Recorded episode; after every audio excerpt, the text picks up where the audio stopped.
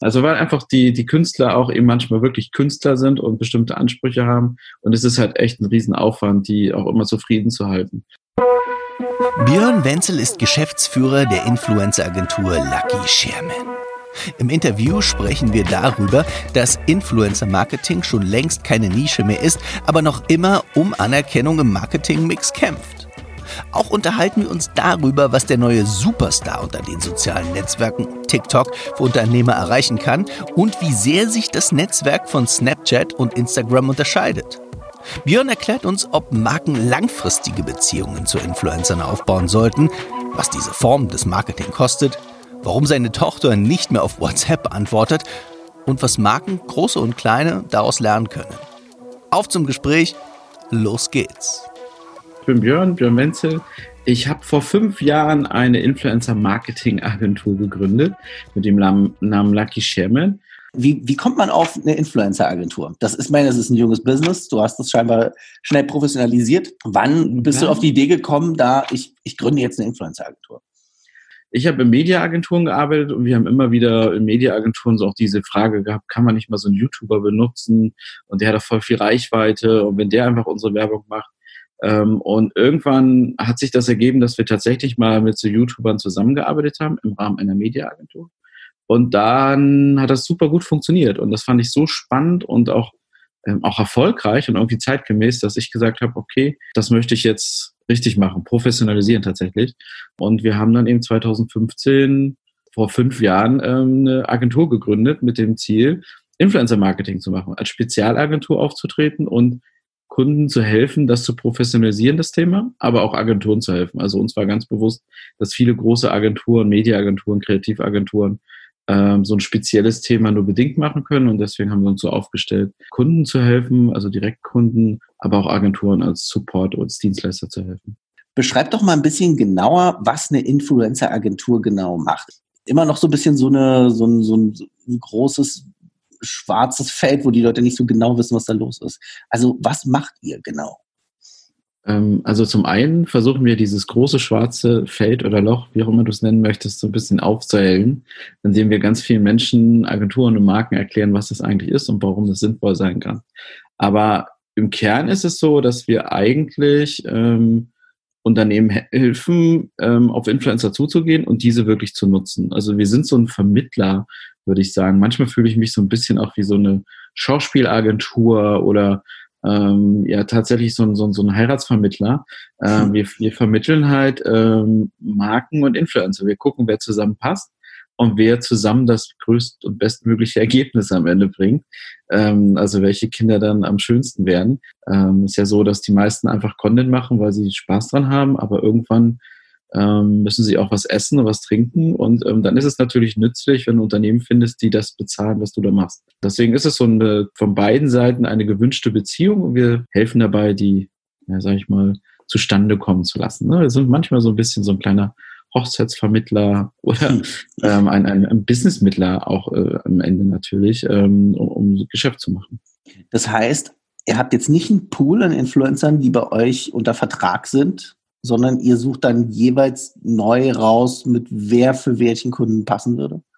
Genau richtig. Also am Anfang, so auch 2015, war tatsächlich die Frage, du gründest jetzt eine Influencer-Agentur und hast dann immer ähm, so diese Möglichkeit, ich suche mir ein paar Influencer und vermarkte die, also sorge dafür, dass die Influencer, die bei mir im Keller sitzen, sage ich immer, oder die unter Vertrag sind, ähm, Jobs bekommen und ich die den ähm, Kunden anbiete. Oder ähm, du gehst zu den Kunden und sagst, ich suche dir die passenden Influencer aus für deine, ähm, für deine Kampagnen, für deine Produkte und wählst frei aus dem Markt und hast halt keinen ähm, Influencer bei dir unter Vertrag. Ähm, also weil einfach die, die Künstler auch eben manchmal wirklich Künstler sind und bestimmte Ansprüche haben. Und es ist halt echt ein Riesenaufwand, die auch immer zufrieden zu halten.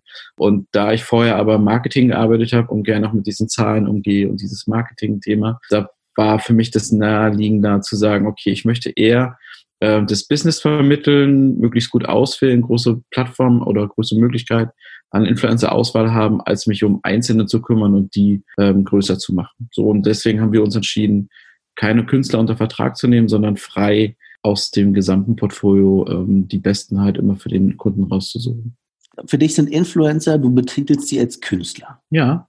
Okay. Also Creator, Künstler, naja, manchmal Lebenskünstler, aber grundsätzlich ja. Also, weil, ich meine, der letzten Endes ist es, also in den meisten Fällen machen die wirklich wunderschön, äh, sinnvoll, mehr oder weniger, aber auf alle Fälle Content, äh, also Bilder, Texte, Videos.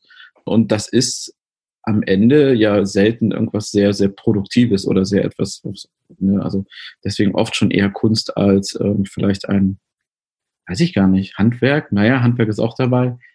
vielleicht aber für mich sind sie Künstler. Also eher an, in Richtung Künstler, Creator, ähm, als, als vielleicht so, so angestellte Produzenten oder so. Ja. Okay. Was macht denn für dich eigentlich einen guten Influencer aus? Ich glaube, da gibt es schlagen so ein paar Herzen in meiner Brust, was, was einen guten Influencer ausmacht. Dann ich reiß sie raus und, und schmeiß sie uns vor die Füße. Genau.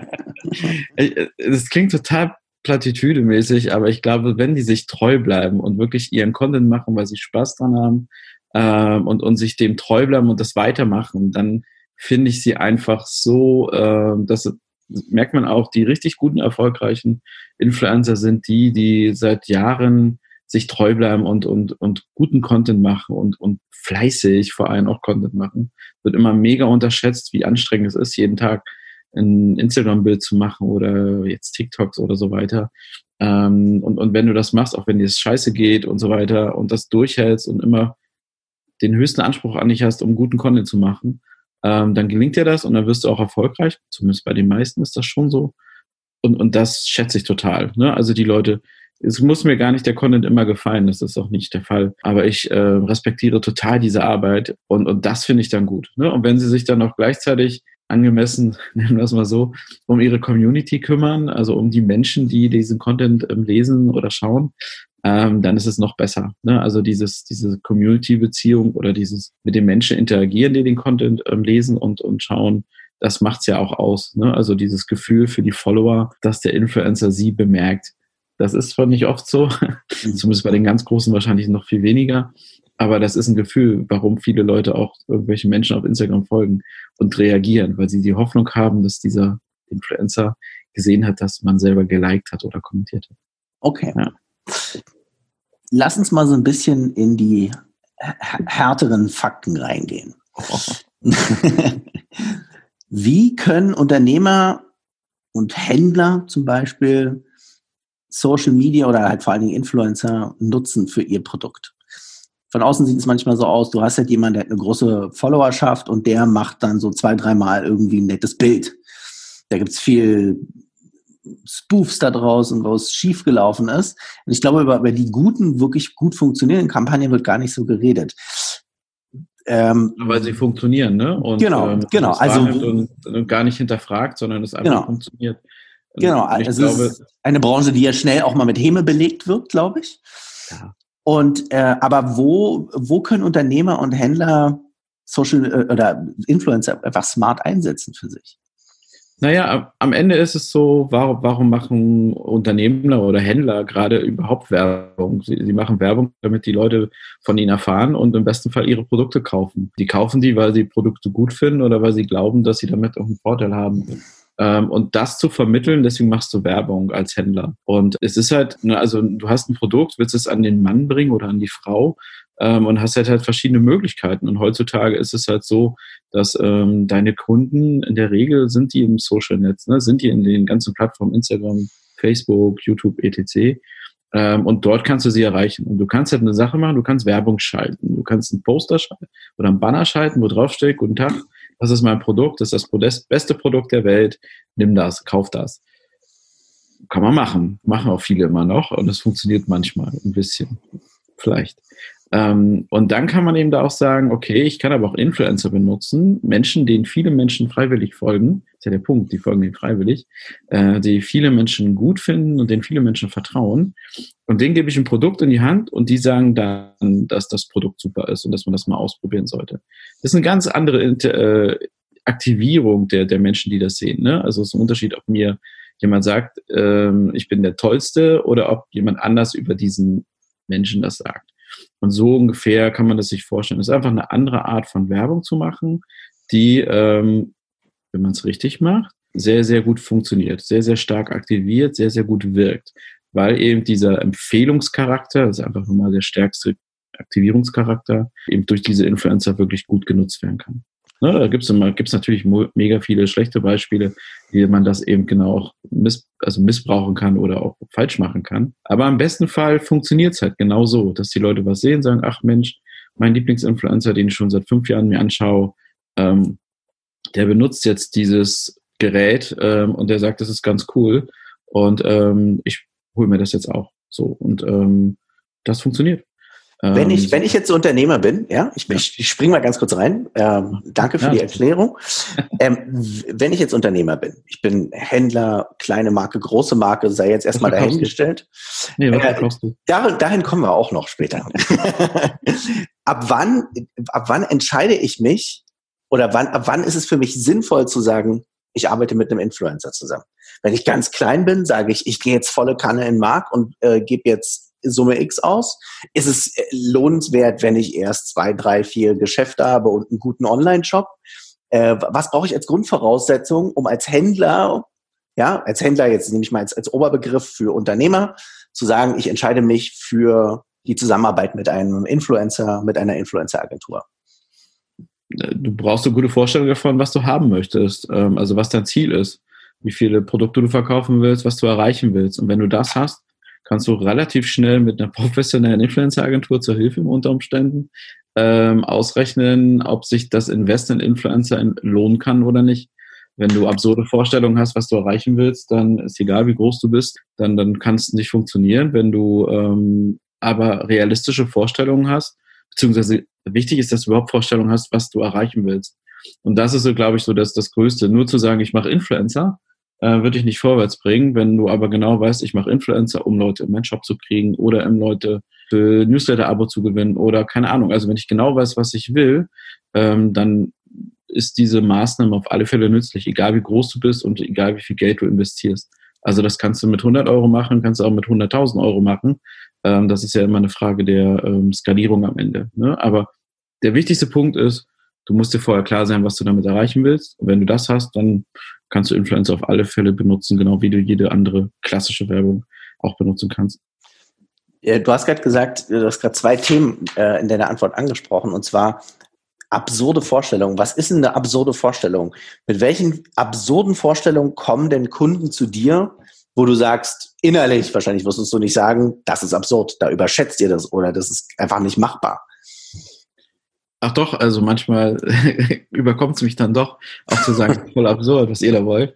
Ähm, na, manchmal ist das so, ähm, Influencer-Marketing wirkt ja schon ganz gut. Ne? Du kriegst ähm, ein ähm, gutes Gefühl, wenn ein sehr, sehr großer Influencer auf YouTube ein Video macht, ähm, dann kriegst du wirklich viel, viel Reichweite und eine riesengroße Interaktion. Und was ich manchmal absurd finde, ist die Vorstellung, dass man mit 1000 Euro einen YouTuber kaufen kann, der ähm, eine Million Reichweite hat oder so, also der Millionen Abonnenten hat oder sowas. Also die, die ähm, unerfahrene Unternehmen oft unterschätzen ist den Wert ähm, im Influencer, also von den Influencern. Ne? Das sind ja nur, das sind ja nur YouTuber, der kann doch mal ein Video machen. Ähm, kriegt auch 1000 Euro kommen. Also so, so Sachen sind natürlich, ähm, also so Geringschätzung von dem Wert ist manchmal ganz schwierig und führt dazu, dass man absurde Vorstellungen hat, was man mit Geld bekommen kann. Und auf der anderen Seite ist es manchmal so, dann gibt es natürlich diese Showcases von irgendwelchen Leuten, die sagen, hey, hier, die haben schon 100.000 Uhren verkauft, weil sie da irgendwie fünf Fotos gemacht haben. Und dann kann ich auch 100.000 Autos verkaufen. Ähm, das also das so, so klassische Dinge, das ist ja auch bei Bannern funktioniert es genauso nicht manchmal. Also dass du sagst, hey, ich kann doch nicht eine Versicherung genauso verkaufen wie ähm, Klopapier oder so. Ne? Also deswegen ähm, glaube ich einfach, dass ähm, manchmal die Vorstellung, ja, müssen einfach ein bisschen ähm, professionalisiert werden. Auch das, also die, was man erreichen kann und was man nicht erreichen kann. Aber so vor zwei, drei Jahren war das noch unglaublich oft, dass die Unternehmen gesagt haben, äh, wir machen das jetzt mal, aber wir zahlen den Influencern kein Geld. Das, mhm. Die machen das ja auch Spaß und die kriegen von uns dafür, keine Ahnung, das Produkt vielleicht umsonst oder sowas. Also dass dieses so von wegen, ich habe es immer früher in so, so Artikeln, habe mal so einen Artikel geschrieben, so, so Posting oder für ein Lolly oder sowas. Also dass du quasi ähm, dann hoffst, du schickst in den Turnschuh und dann machen die das Posting umsonst. Also diese Zeiten sind halt total, also längst vorbei. Ähm, und, und das passiert überraschenderweise immer noch auch mit großen Kunden manchmal, die sagen, ja, ich will Influencer-Marketing machen, ich will das benutzen, aber Geld kriegen die nicht von mir. Ähm, und das ist dann immer so, wo du denkst, hä? Es, es, ihr, ihr, kauft ja auch keinen Fernsehspot und sagt, aber RTL, ganz ehrlich, also ihr dürft unseren Spot zeigen, aber Geld kriegt ihr dafür nicht. Also das ist so ein bisschen, wo ich denke, hm, naja. Ähm, also da, da gibt es noch ein bisschen Aufklärungsbedarf in dem Markt, was, was das wert ist. Ja, ja. Die okay. machen das doch auch umsonst. ist doch nur ein Hobby. Okay, ich glaube trotzdem ist es, es, der Markt ist halt trotzdem nach wie vor nicht, es ist, ist schwer zu verstehen. Es ist, glaube ich, in seiner Professionalisierungs, in seinem Professionalisierungsstatus einfach ähm, noch doch noch am Anfang, würde ich sagen, oder auf jeden Fall noch am, am in Fahrt aufnehmen. Gerade weil die sich ja auch die Plattform ziemlich schnell abwechseln. Deswegen würde ich jetzt ganz gerne natürlich zu dem wichtigen Thema kommen, Kosten was, ich gebe jetzt mal, es ist natürlich immer wahnsinnig abhängig, wer was genau will. Aber ich gebe jetzt mal so ein, so ein Use Case raus. Ja, ich bin ein Unternehmer, Mode, das ist vielleicht eins, was der bekannteren, der bekannteren Themen ist, die beim Influencer Marketing immer mal auftauchen. Habe zwei stationäre Läden, habe aber auch einen Online-Shop, äh, einen Außenumsatz von einer Million Euro und habe jetzt eine neue Kollektion, wo ein bisschen Schmuck, ein bisschen ein paar Oberteile, was weiß ich, sind. Ja, und möchte jetzt ähm, diese neue Kollektion vielleicht gerade in Zeiten der Krise pushen und komme jetzt auf dich zu. Berate mich mal. Berate mich mal. Wir lassen pitch, pitch das mal, die Idee oder diesen Case. Ich, ich, gehe mal von aus, dass die, äh, leider sind wahrscheinlich die Shops geschlossen, beziehungsweise Genau, die Shops sind geschlossen, das finde ich einen, gut, einen, guten, guten Ansatz, ja, auf jeden Fall. Genau, ja. also wie, aber generell ist es ja so, ähm, also Influencer sind in der Regel, wenn man das betreiben will, ähm, nur bedingt regional einsetzbar. Ne? Also es gibt jetzt nicht den Hamburger Influencer, der nur mhm. Hamburg Follower hat. Äh, gibt ein paar Influencer, die für bestimmte Städte oder Regionen stehen, ne? also die so Dortmund-Fans sind und die haben natürlich auch viele Dortmund-Fans dann als, als, als Follower. Aber per se ist Influencer schon eher so ein nationales Thema. Ähm, so, das heißt, wenn du einen Influencer findest, dann hat er schon eine relativ hohe Verbreitung auch national in seinen Followern. Also das heißt, Online-Shop ist schon mal die richtige Möglichkeit, weil der ist natürlich national äh, quasi erreichbar. Ähm, den können wir pushen. So und dann ist es so. Naja, ähm, meine Empfehlung wäre, nimm halt, wenn du eine neue Kollektion hast, ein, zwei Produkte aus der Kollektion, die fancy sind, die einen bestimmten Mehrwert haben, die einen USP haben, die, die vielleicht den, dir selber sehr gut gefallen als Betreiber oder als Produzent. Und dann suche ich dir zwei, drei Influencer raus, die deine Produkte in Szene setzen ähm, und sagen, okay, ähm, ich werde deine Produkte gut in Szene setzen, denke mir vielleicht auch eine schöne Geschichte aus, warum es genau dieses Collier sein soll oder dieser Gürtel, äh, warum der genau gerade jetzt zum Sommer- oder Frühlingsoutfit Outfit passt. Also da, da würden wir schon an sich auch versuchen, ein bisschen an eine Story auszudenken. Was auch immer. Bei Mode ist das immer so ein bisschen beliebig, weil tatsächlich die Follower auf Mode von Mode-Influencern eher tatsächlich diese, diese Produkte sehen wollen. Ne? Die wollen jetzt gar nicht unbedingt ja. die Geschichten erzählt bekommen. Ähm, deswegen da ist es da ein bisschen simpler. Man musst du nicht die große Geschichte erzählen, einfach das Produkt gut in Szene setzen. Und dann würde ich sagen, dann nehme ich die zwei, drei Influencer, die kriegen das Produkt, dann schauen wir ähm, und dann zeigen die das. Wir verlinken deinen Shop in den Stories. Ähm, also die machen schöne Stories, wo man hochswipen kann und dein Produkt kaufen kann und dann kaufen die Leute dein Produkt. Relativ einfach. das funktioniert definitiv. Und äh, also das mal, funktioniert jeden Tag. Also, das funktioniert ähm, jeden Tag. Und was muss ich dafür als Unternehmen aufbringen, als Kosten? Naja, das ist ein bisschen die Frage, was das wäre wieder die Frage, die ich dann stellen würde. Was willst du denn eigentlich haben? Wie viel, wie viel, wie viel Käufe willst du erreichen? Äh, was wir relativ schnell machen können, ist, wir können ganz gut pro, prognostizieren, äh, wie viele Menschen werden diese Postings sehen wir haben bei vielen, vielen Influencer auch gute Erfahrungen darüber, wie gut die, ähm, ich sag mal, die Klickraten sind. Ne? Also wie viele Menschen so ein äh, Swipe-Up machen und wirklich zum Shop gehen. Keine Ahnung. Das ist dann sehr unterschiedlich von Influencer zu Influencer und, und natürlich auch sehr unterschiedlich von den Produkten her. Aber wir haben, äh, also können es prognostizieren. Das heißt, ähm, keine Ahnung, ich kann dir grob sagen, bei den drei Influencern kostet dich ein Klick auf deine Webseite vielleicht ein Euro, vielleicht ein Euro 50 roundabout äh, und dann kannst du dir selber ausrechnen, ähm, am Ende kann das ja dann der, der, der mathematisch begabte Shop-Inhaber, ähm, was er damit erreichen kann. Ne? Worauf wir natürlich wenig Einfluss haben, ist die Conversion Rates im Shop. Wenn der Shop scheiße ist, wirst du wenig Conversions machen. Wenn der Shop geil ist, äh, wird es besser gehen. Das heißt, die Shop Conversion Rate wird sich durch den ähm, Zugang von Influencer-Besuchern, sage ich mal, ähm, nicht, nicht deutlich verändern. Also die haben natürlich ein hohes Interesse und die funktionieren ganz gut. Ähm, aber das ist jetzt nicht so, dass du eine doppelt hohe Conversion Rate hast, nur weil die Leute das mal beim Influencer gesehen haben. Das heißt, die Shop Conversion Rate bleibt recht gleich. Das heißt, wenn du weißt, du hast eine Shop Conversion Rate von 2%, weißt du, wie viel Conversions du mit 1000 Klicks machst. Ähm, und, und dann kannst du dir halt ausrechnen, was du einsetzen willst an Geld und ob sich das für dich lohnt.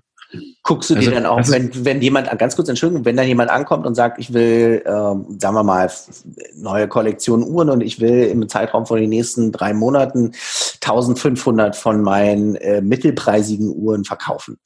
Guckst du dir mhm. den Shop an und sagst, ähm, seid ihr euch sicher, der Shop sieht scheiße aus? Also gibt es dann nochmal so eine Beratung? Ja, das, das sagen wir dann netter. Also das sage ich dann tatsächlich netter. Ähm, Alles klar, das weiß ich. Eine Herausforderung haben bei der, bei der Umsetzung der mobilen ähm, Shop-Kontakte. ähm, also gerade das Thema Mobile Shops ist, ist immer noch eine Herausforderung über, üblicherweise. Also echt ganz, ganz komisch. Und das Problem bei Influencer Content ist halt, dass der zu 90 Prozent auf Mobile-Geräten stattfindet. Ähm, das heißt, wenn dann der Mobile-Shop kacke ist, dann, ähm, sorry, aber dann, dann wird das wahrscheinlich nicht besonders erfolgreich werden. Ähm, aber ja, genau so läuft es. Also der, der Kunde sagt, ähm, das wäre meine Vorstellung. Und dann kann ich ihm relativ gut ein, zwei Ideen geben, ähm, was das kosten wird. Also was er einsetzen muss an Budget aus meiner Sicht ähm, oder aus unserer Erfahrung, ähm, um dieses Ziel möglichst zu erreichen. Ähm, bei so einfachen Dingen wie Uhren oder, oder Mode oder wegen mir auch Food oder so äh, oder im ganz klassischen E-Commerce ähm, geht das mittlerweile schon ganz, ganz gut. Schwieriger wird es natürlich, wenn ein Kunde kommt und sagt, ich möchte, dass mein Produkt bekannt wird. So. Mhm. Okay, mh, so Image-Kampagnen. ja, ja, genau. Okay. Ähm, oder ich möchte einfach mal Influencer-Marketing machen, damit die Leute von, von mir hören.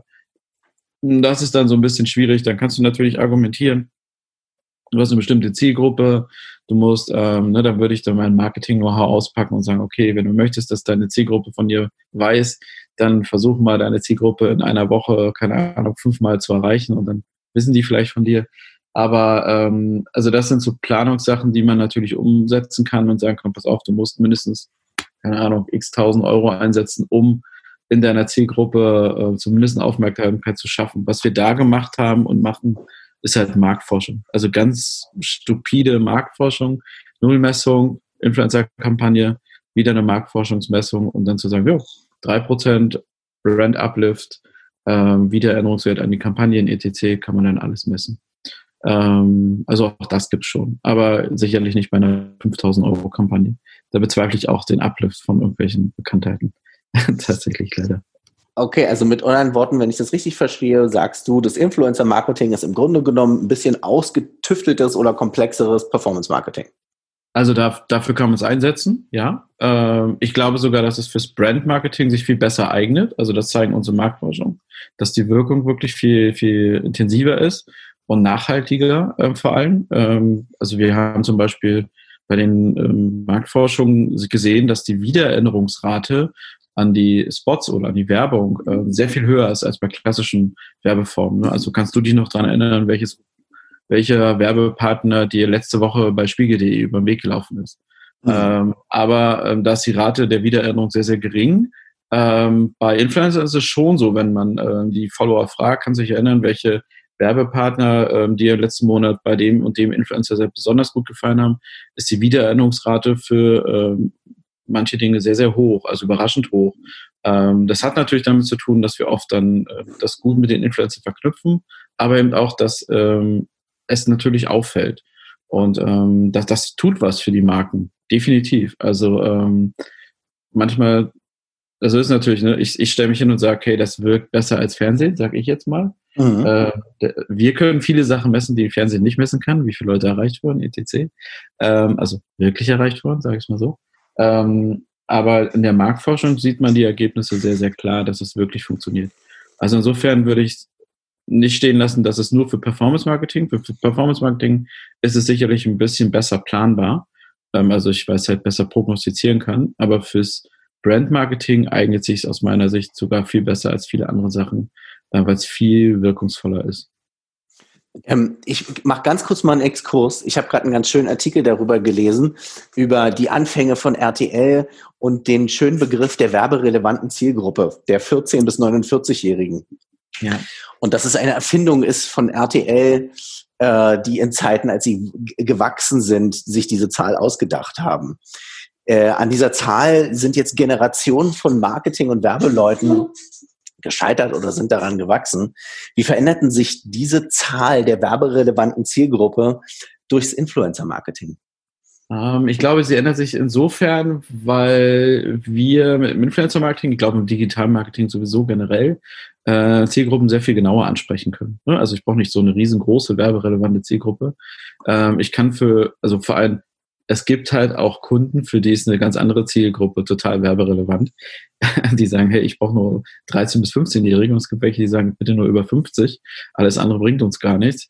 Ähm, die, diese werberelevante Zielgruppe, also da, wo die Masse der Werbung hinläuft und, und ähm, dies, naja, die Hoffnung ist, dass die noch am besten zu beeinflussen sind und trotzdem aber noch oder schon genug Geld haben, um, um auch Umsatz zu machen.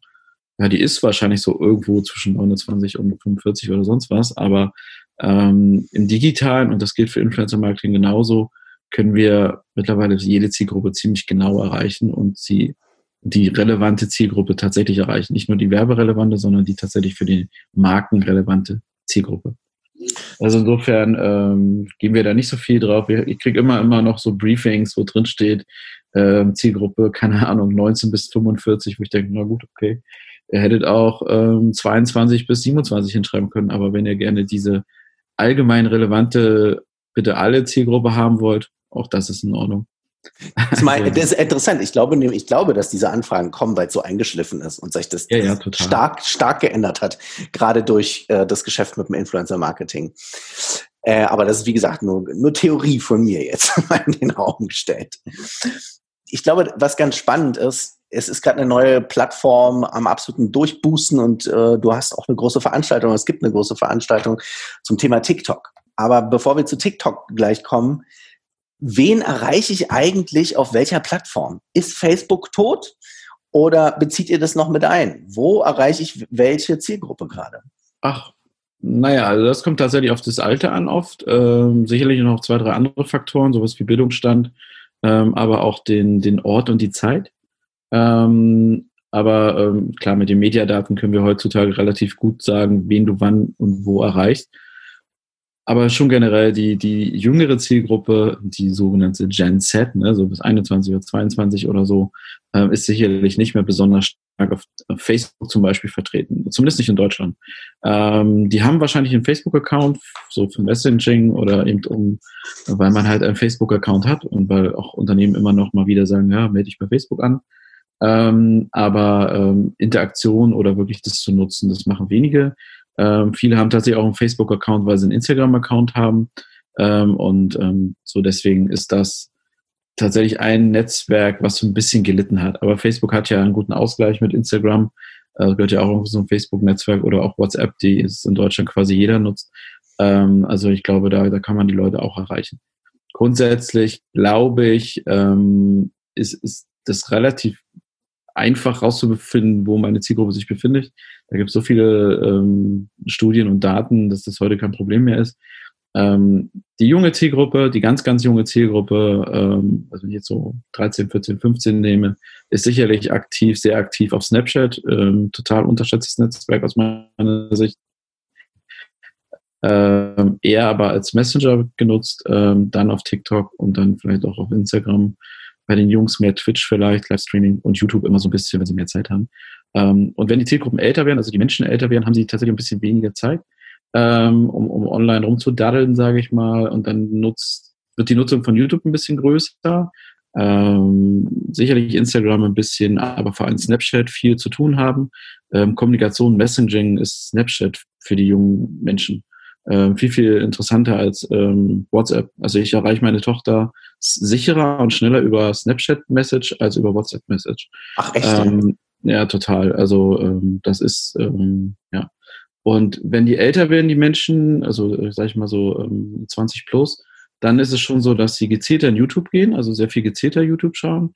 Ähm, und dann eben so die Lazy-Netzwerke, also die so ein bisschen ruhiger sind, nicht ganz so viel Kommunikation, nicht so ganz so viel Trash ist. Also sowas wie Instagram sicherlich interessanter wird, Pinterest, ähm, ne, so ich, ich suche mir meine äh, Sachen für die neue Wohnung aus und Co. Und, ne, und, und die noch älteren Generationen, also 40, 50 plus, ähm, sind tatsächlich jetzt auf Facebook. Ja, das finde ich ganz spannend und die sind jetzt irgendwie auch digital und können sich da mit ihren äh, Söhnen und Töchtern und Enkelkindern unterhalten. Ähm, aber die sind natürlich auch, alle sind irgendwie auf YouTube, wenn es um konkrete Dinge geht. Ähm, genau. Bei 50 plus ist es tatsächlich eher so, dass unsere Erfahrung ist, dass die selten jemand folgen. Nicht, weil sie nicht regelmäßig jemand schauen, aber sie einfach diesen Button nicht drücken, Angst haben. Oh, wenn ich dem jetzt folge, dann sieht er das. Ähm, was für 50 plus total gefühlt wahrscheinlich sowas ist wie, oh, nee, das kann ich nicht machen, ist mir peinlich. Und bei genau der umgedreht, beim 15, ja, die sagen, ja, er muss das sehen, dass ich dem folge. Und ich folge den und ich kommentiere und ich like. Und er hat hoffentlich gesehen, dass ich ihm folge. Also das heißt, ähm, da unterscheiden sich die Generationen schon ganz, ganz klar in ihrer Nutzung, aber auch in ihrem Umgang mit den Netzwerken. Ja. Ähm, ich glaube, was natürlich ganz spannend ist, du hast gerade die, die Plattform ganz schön beschrieben und so in, in ihrer Feinheit, wie sie, wie die genutzt werden. Ich glaube, das große Fragezeichen hängt natürlich über Snapchat und TikTok gerade für die Unternehmen. Wie monetarisiert man das? Das ist jetzt die ganz große böse Frage. Wie monetarisiert man Snapchat und TikTok? Naja, Snapchat und TikTok haben zwei Eigenschaften, die sind äh, mit Abstand, glaube ich, äh, wenn man sich so die letzte, das letzte Jahr anschaut, die Apps, die äh, sicherlich in der sehr jungen Zielgruppe am meisten downgeloadet und genutzt werden. Ähm, Allerdings ja von der Nutzung her ist Snapchat halt wie gesagt eher Messenger und die Nutzung der, also sowas, dass es dort Influencer gibt, denen viele folgen und so weiter, gar nicht so besonders gut funktioniert mehr. Also es gibt sehr, sehr wenige Influencer, die so groß sind, dass es Sinn machen würde, sie zu nutzen auf Snapchat. Ähm, dass das ist einfach nicht mehr das Modell, was da funktioniert. In Snapchat gibt es deswegen ja diese, ähm, also letzten Endes ist es irgendwie ähm, an Content, den man dort platzieren kann, äh, den die Leute, wenn sie mit ihren Freunden chatten, sehen und sagen, ach guck mal, da gibt's noch zusätzlichen Content, den gucke ich mir jetzt mal an. Ähm, da gibt's ja mittlerweile viele Verlage, die da draufgegangen sind und ihren Verlagscontent oder eben jugendlichen Content ähm, auf Snapchat platzieren, um eben dort die Reichweiten mitzunehmen. Ja, da, das wäre so eine Monetarisierungsmöglichkeit zu sagen, ich produziere Content für Snapchat, für diese Zielgruppe, lege den dahin und hoffe, durch die hohe Reichweite, die dieser Kanal hat, eben auch Reichweite abzubekommen für, meine, für meinen Content. Bei TikTok ist es komplett was anderes. Ich denke, TikTok ähm, lebt gerade davon, dass es einfach unglaublich große Reichweite hat, unglaublich hohe Nutzung. Mittlerweile, ich habe heute gerade aktuelle Zahlen äh, von Deutschland bekommen, dass über 8,4 Millionen ähm, aktive Profile äh, quasi dort auf TikTok sind, also nur deutsche Profile, was unglaublich viel ist, schon ähm, auch sehr viel älter, als man denkt ist natürlich mal die Frage, ob jemand 18 ist, wenn er sich, also wenn er da angibt, dass er 18 ist, ob er ob 18 ist, aber äh, grundsätzlich ähm, durchaus älter, als man denkt. Ähm, und die Nutzung ist so unglaublich hoch, dass quasi jeder Content, egal wie gut oder schlecht er ist, einfach relativ viel Reichweite bekommt. Und hier ist zumindest aktuell die Nutzung wirklich, ich mache was auf TikTok, ich zeige meinen Markennamen, ich zeige meine Marke, ich zeige meine Produkte und sorge mit netten Content dafür, dass viele Millionen Menschen mich sehen. Ähm, also, und, und das funktioniert. Also, ähm, und, und bestritten, man weiß noch wenig darüber, wer es alles genau sieht. Also da, da gibt es viele Lücken, also die Zahlen und, und die Daten, die man über TikTok bekommt, sind immer, sind noch sehr lückenhaft und in manchen Fällen sicherlich auch mit großen Fragezeichen, ob das das ist, was es wirklich ist. Ähm, aber dass da viel Traffic ist und dass das auch viel Wirkung hat, was da passiert, das ist unbestritten. Also man merkt ganz schnell, ähm, wenn man was gemacht hat und da, keine Ahnung, 500 Millionen Views hat oder 40 Millionen Views, dass es wirklich einen Effekt hat. Also, dass es wirklich jemand gesehen hat. Also, du kriegst auch wirklich die Effekte dann auch auf deinen eigenen Social-Media-Kanälen wirklich gut mit. Und berichten dann schon, es, es sind ja die ersten Marken, ähm, tummeln sich ja schon und es gibt so ein paar äh, Use Cases, so KFC hat ja ne, da was gestartet und einen Shitstorm mhm. Äh, geerntet. Aber sehen die dann auch tatsächlich was an ihren Umsätzen am Ende oder geht's wirklich, ist es dann mehr so ein Branding-Thema, wo man sagt, man hat jetzt eine junge Generation, die haben unser Markenlogo äh, gesehen oder lässt sich da auch schon was an den Umsätzen ablesen?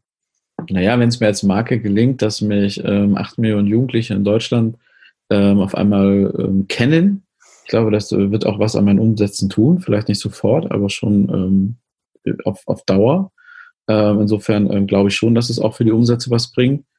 Ähm, TikTok ist ja jetzt gerade dabei, wirklich auch, ähm, ich sag mal so, Ad-Kampagnen zu, zu initialisieren, also auch die Möglichkeit zu geben, rauszuverlinken, also auch mit den Brands ein bisschen näher zusammenzuarbeiten, ähm, also wirkliche, ich sag mal, auch performance-relevante Kampagnen zu initialisieren, also in Klicks und so zu ermöglichen.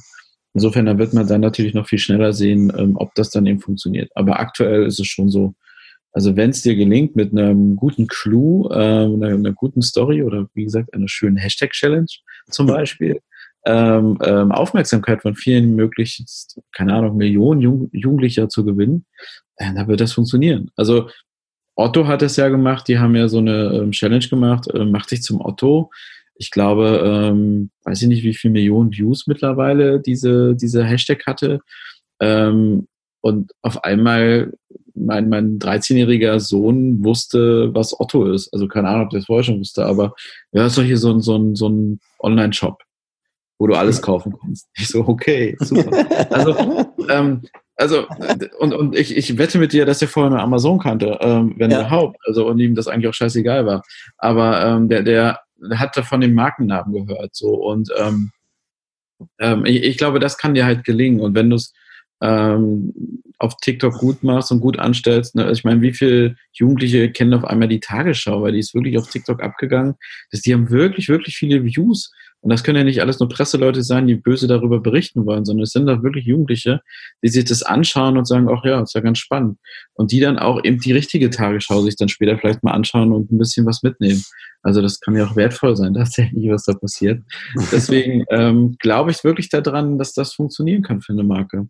Und wir, also ich muss sagen, wir haben jetzt auch schon ein paar Kampagnen gemacht mit Marken auf, auf TikTok. Ähm, und die waren zufrieden. Also die haben entsprechend gute Besuchszahlen auf, auf ihren Shop gehabt. Die haben vor allem positives Feedback von den Kunden bekommen. Ähm, insofern, das ähm, funktioniert schon sehr gut. Also das ähm, sollte man nicht unterschätzen, diese Macht, die so ein neues Netzwerk hat, gerade auf, aufgrund der Reichweite. Okay. Anderes Thema, was ich ganz spannend finde, es wird immer gesagt, mit Influencern zusammenzuarbeiten, das ist eine Zeit, die aufgebaut werden muss. Arbeite kontinuierlich mit einem Influencer zusammen als Marke, aus Markensicht. Ist dieses Geschäft nicht viel zu schnelllebig, wer gerade angesagt ist als Influencer oder nicht? Lohnt sich das als Marke langfristig mit jemandem zusammenzuarbeiten? Oh, ich glaube, es ist so eine kleine Gretchenfrage. Ähm, es gibt ja dieses Thema äh, der, der Markenbotschafter. Und dann gibt's halt äh, Menschen, die sagen, und auch viele meiner, meiner ähm, auch, auch durchaus meiner Kollegen, aber auch von anderen Agenturen, die sagen, ja, wir müssen den Kunden empfehlen, ähm, einen Markenbotschafter aufzubauen und langfristig mit Leuten zusammenzuarbeiten. Ähm, ich tatsächlich tendiere nicht dazu, weil ich glaube, ähm, dass ähm, es natürlich Sinn macht, ähm, also vertrauenswürdige Kampagnen aufzubauen, ne? also nicht, nicht mal sich zu verramschen oder so. Aber ich glaube tatsächlich, dass Influencer per se ähm, es sinnvoller ist für eine Unternehmung mit verschiedenen Influencern immer wieder und diese Vielfalt zu nutzen, als sich auf einen zu committen und zu sagen, okay, und jetzt erreiche ich immer seine 100.000 Follower und der wächst ja mit mir mit und so weiter. Ähm, ist eine nette Idee, aber ich glaube halt einfach, dass es ich persönlich, äh, ist meine jetzt persönliche Meinung, ähm, effizienter ist für einen Kunden, ähm, im Jahr mit zwölf verschiedenen Influencern zusammenzuarbeiten, die jeweils 100.000 Fans haben, weil dann sehen das in Summe 1,2 Millionen Menschen, ähm, als ähm, immer mit demselben, der nur 100.000 Fans hat. Außer du kannst jetzt sagen, ja, ich habe jetzt ein Jahr lang mit dem zusammengearbeitet, wir kennen uns ganz gut und alle seine Fans glauben das jetzt auch. Ähm, das ist ein bisschen eine Philosophiefrage. Sicherlich gibt es Kunden, wo das gut funktioniert, die so, so einen Markenbotschafter aufbauen. Das geht aber dann schon manchmal hin zu so einer Art Testimonial-Werbung, ne? dass du versuchst, über das Testimonial den Influencer einen bestimmten Wert, der beim Influencer aufgelaufen ist, irgendwie bestimmte Beliebtheit oder ein bestimmtes Können auf dich als Marke abfärben zu lassen. Das funktioniert sicherlich nur, wenn du längerfristig mit dem zusammenarbeitest.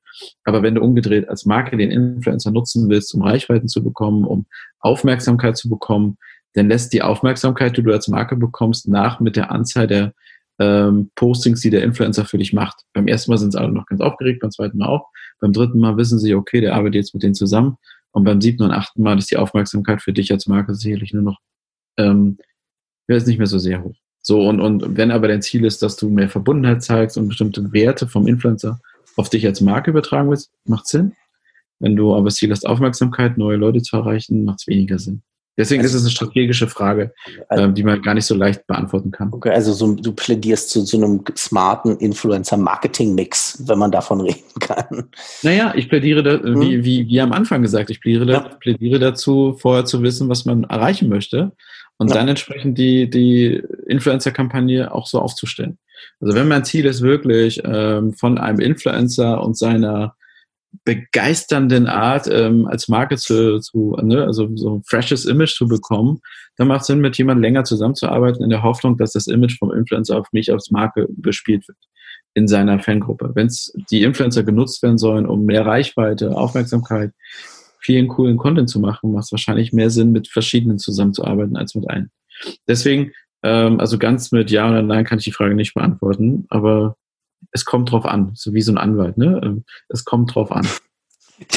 Der Influencer-Anwalt, finde ich auch schön. Das ist ein schönes Bild, was über dir schwebt jetzt. Oh,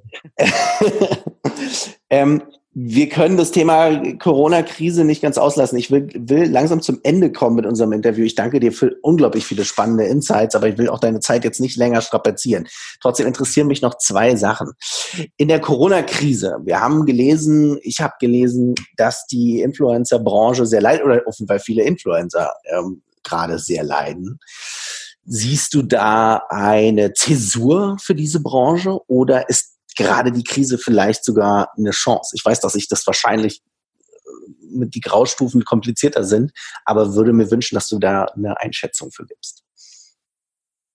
Ach je. Also ich glaube, die äh, Krise trifft auch bei den Influencern manche viel, viel härter als andere. Ähm, grundsätzlich glaube ich daran, das hatte ich, glaube ich, am Anfang kurz gesagt, ähm, dass in dieser Situation, wo wir uns jetzt befinden, wir mit Influencer-Marketing vielleicht schneller agieren können als vielleicht eine TV-Produktion oder eben, äh, weil es eben uns möglich ist, mit Influencern jetzt auch Sachen zu produzieren oder Influencer sowieso von, von Hause aus, von zu Hause aus produzieren und ich nicht das Studio brauche oder eben die, die große ähm, Anlage. Ähm, insofern gibt es Chancen. Also ähm, auch die Frage, ne, wer geht heute noch ins Kino? Ähm, okay, niemand. Also Kinowerbung ist schwierig. Wo sind die Leute jetzt? Sind auf Social Media, alles klar. Also kann ich versuchen, die Leute dann auf Social Media zu erreichen, in der Zeit, wo ich sie sonst hätte im Kino erreichen können. Also da gibt es viele Chancen für das Business per se. Ähm, auf der anderen Seite gibt es gerade natürlich, das merken alle, sehr viel Zurückhaltung im Markt. Keiner weiß so genau, wie es weitergeht ja. und was weitergeht. Viele Unternehmen sparen noch Geld, muss man so sagen, ähm, und reduzieren dann Budgets oder verschieben die auf den Sommer, auf den Herbst. Und das trifft natürlich Influencer auch stark, die dann sagen, oh, eigentlich sollte ich im Mai, ähm, keine Ahnung, die neue Eissorte bewerben. Jetzt wird die erst im August eingeführt, weil irgendwie draußen nicht so viel Eis verkauft wird und ähm, also findet das nicht statt. Das trifft Influencer natürlich hart. Es gibt auch ganze Branchen von Influencern, ich sag mal die Reise-Influencer oder die, die immer auf Events fahren, ähm, oder auch Mode-Influencer unter Umständen, ähm, die äh, jetzt einfach keine Aufträge bekommen, ne? weil einfach keine Reisen bewirbt, äh, Mode relativ gering beworben wird. Ähm, insofern haben die natürlich auch keine Aufträge. Deswegen die trifft sicherlich hart. Andere Influencer, sowas wie Food-Influencer oder so, oder Do-it-yourself-Influencer haben sicherlich eher volle Auftragsbücher. Mhm. Ähm, also da, das ist, glaube ich, nicht ganz einheitlich. Ähm, ist es wird es danach was anderes sein? Ich glaube wirklich, ähm, wenn, wenn das Ganze hier vorbei ist mit der, mit der Corona-Geschichte, ähm, gibt es vielleicht ein paar Unternehmen weniger, also leider wahrscheinlich, ähm, aber per se wird sich nicht groß viel was ändern. Ähm, wir werden da relativ schnell, das hat man ja auch nach der Finanzkrise gemerkt, äh, wieder in diesen Trott verfallen. Und ja, es wird weiter Marketing geben, es wird weiter Influencer geben, es wird weiter Produkte geben. Warum sollte sich groß was ändern? Ne? Und, und äh, dieser moralische Anspruch, dass es dann jetzt besser wird, ähm, naja, den, den, den glaube ich nicht. Ne? Diese, äh, ja, das wollen, glaube ich, ganz viele, aber ähm, ganz oft geht es um Geld dann ähm, und dann wird einfach das gemacht, was funktioniert. Und das wird für Influencer genauso zutreffen. Sicherlich gibt es welche, die sagen, mache ich nicht mehr. Ähm, aber die Masse wird, ähm, um zu überleben, auch weiter Werbung machen. Von meiner Seite ein wunderschönes Schlusswort. Gibt es von deiner Seite aus, was du vielleicht noch sagen möchtest, ein Thema, was wir irgendwie ausgelassen haben, wo ich äh, oberflächlich war oder wo du sagst, das wäre schön, dann wenn du das noch loswerden wollen würdest? Nö, ich, ähm, also ich finde es immer interessant, Leuten zu erzählen, was wir machen.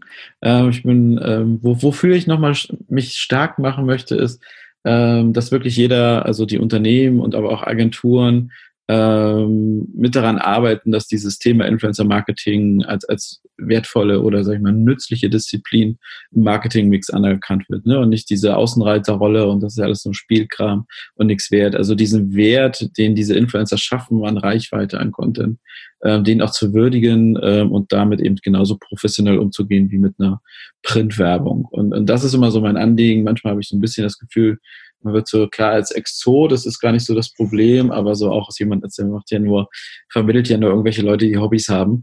Ähm, das ist es halt nicht mehr. Und äh, das wäre wär ein Wunsch für mich, wenn, wenn noch mehr Menschen erkennen, dass es echt ein sinnvolles Marketinginstrument ist, was ähm, auch eine gewisse Professionalität erwartet. Dann eben, dann, dann wird alles besser, glaube ich. Wenn ihr Björn Wenzel live erleben wollt, dann klickt euch in sein Webinar Virtual Connects am 29. April um 14 Uhr ein. Den Link dazu findet ihr hier im Podcast Summary. Jetzt stellst du dir als Unternehmer die Frage, ist Influencer Marketing etwas für mein Produkt oder Unternehmen und du überlegst, Ressourcen in diesen Bereich einzusetzen, um den Umsatz deines Unternehmens zu steigern? Fightrate hilft dir das nötige Kapital was längst in deinem Unternehmen schlummert, zu befreien und dort einzusetzen, wo es für dein Unternehmen sinnvoll ist. Lass uns einen Plan machen und melde dich unter www.fightrate.de oder info at fightrate.de auf LinkedIn, Facebook oder Instagram. Ich freue mich auf die nächste Folge mit euch bei Kalkulator mit mir, Maximilian Klein.